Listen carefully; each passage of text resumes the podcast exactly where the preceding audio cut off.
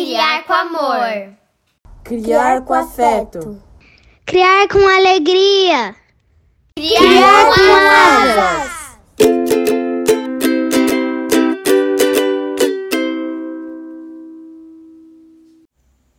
Bem-vindos, bem-vindas, bem-vindes ao nosso Histórias pelo Mundo do podcast Criar com Asas. Hoje a gente vai viajar para a Itália e passa até por Nova York, aqui onde eu estou.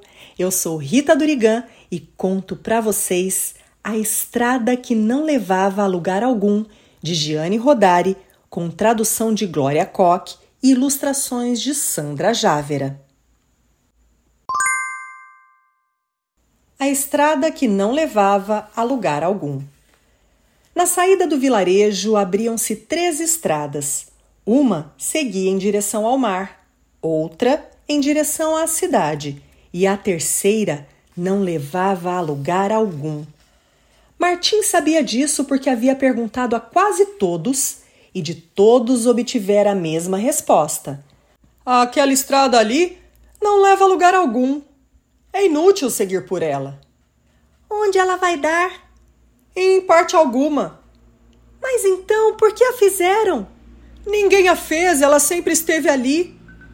Mas ninguém jamais foi até o fim para ver? Você é um belo de um cabeça dura, se estamos dizendo que não há nada para ver.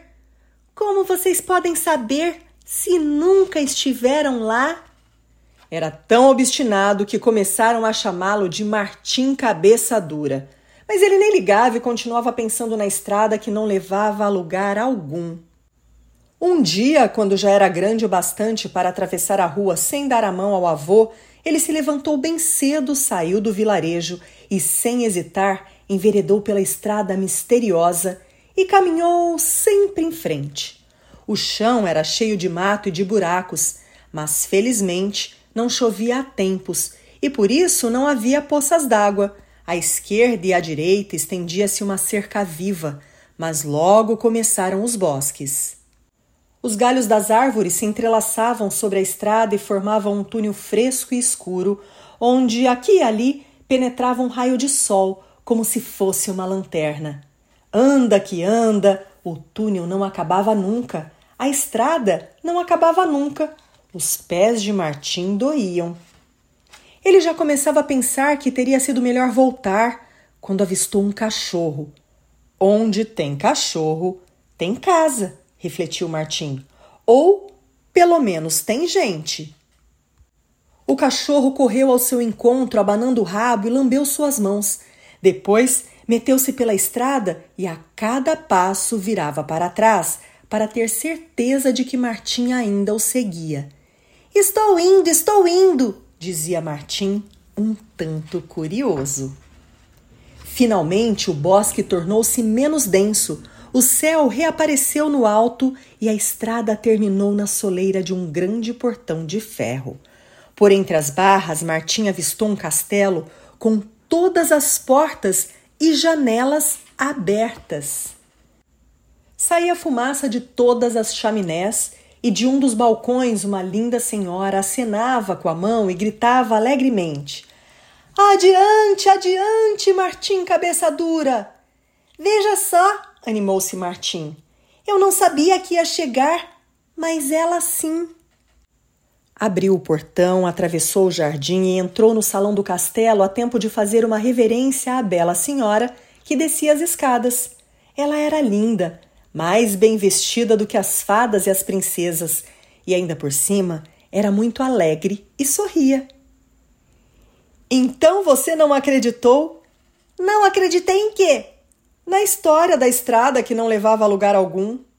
Era boba demais. Além disso, para mim existem mais lugares do que estradas. Claro, é só ter vontade de caminhar. Agora venha, quero que você conheça o castelo. Eram mais de cem salões abarrotados de tesouros de todo tipo, como naqueles castelos de fábulas onde dormem belas adormecidas, ou onde ogros guardam as suas riquezas.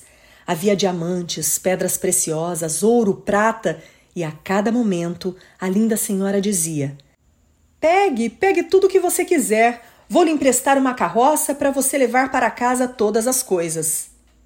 Martim não se fez de rogado. A carroça estava bem pesada quando ele partiu. Na frente ia o cachorro, que era amestrado e sabia manejar as rédeas e latir para os cavalos quando eles cochilavam e saíam da estrada.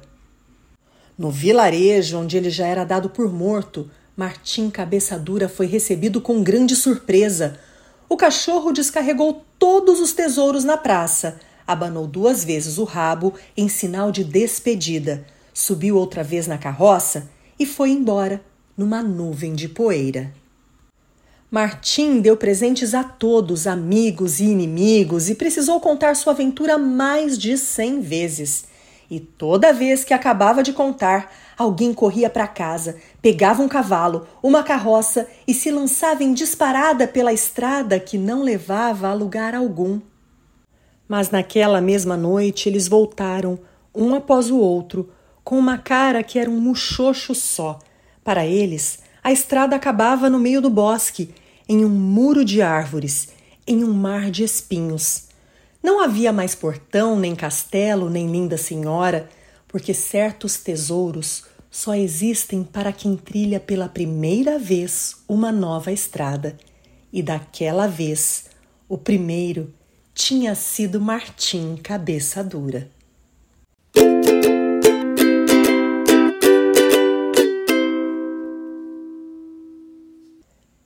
Quem escreveu essa história foi Gianni Rodari, que nasceu na cidadezinha de Omenha, no norte da Itália, em 1920. Desde garoto, mostrou grande interesse por música e literatura, lendo tudo o que lhe caía nas mãos. Aos 17 anos, começou a dar aulas para crianças em escolas rurais da região. Mas com o início da Segunda Guerra Mundial, em 1939, a situação em toda a Europa se complicou. Rodari foi dispensado do serviço militar por problemas de saúde e viveu um período bastante difícil. Só depois da guerra, em 1948, trabalhando como jornalista, ele começou a escrever para crianças. Publicou seu primeiro livro em 1951 e de lá para cá foram mais de 50 obras, entre as quais se destacam Fábulas ao Telefone, de 1962 de onde foi extraído este livro que eu acabei de ler, A Estrada que Não Levava a Lugar Algum. Também publicou Gramática da Fantasia, Introdução à Arte de Inventar Histórias, em 1974. Também Era Duas Vezes o Barão Lamberto, de 1978, e Histórias para Brincar, de 1979. Todas estas publicadas no Brasil. Gianni Rodari faleceu em Roma em 1980 reconhecido como um dos maiores escritores para crianças do século XX, tendo recebido, em 1970, o Prêmio Anderson, considerado o Prêmio Nobel da Literatura Infantil. Quem ilustra o livro que eu li é Sandra Jávera, que nasceu em São Paulo em 1985 e formou-se na Faculdade de Arquitetura e Urbanismo da Universidade de São Paulo em 2011. Ela também fez cursos nas áreas de artes visuais e ilustração no Museu de Arte Contemporânea da USP e no Instituto Tomiotaki, ambos em São Paulo, e nas escolas Parsons School of Visual Arts em New York, aqui onde eu moro e onde ela reside atualmente. Suas ilustrações já foram publicadas pelas editoras Companhias das Letrinhas, FTD, Saraiva, Edições SM Biruta, entre outras. Além de desenhar, Sandra Jávera também se dedica à criação de estampas, papéis de parede e peças de cerâmica. Seus trabalhos podem ser conhecidos no site www.sandrajavera.com. Gostou do nosso conteúdo? Apoie a gente. Um beijo, até a próxima!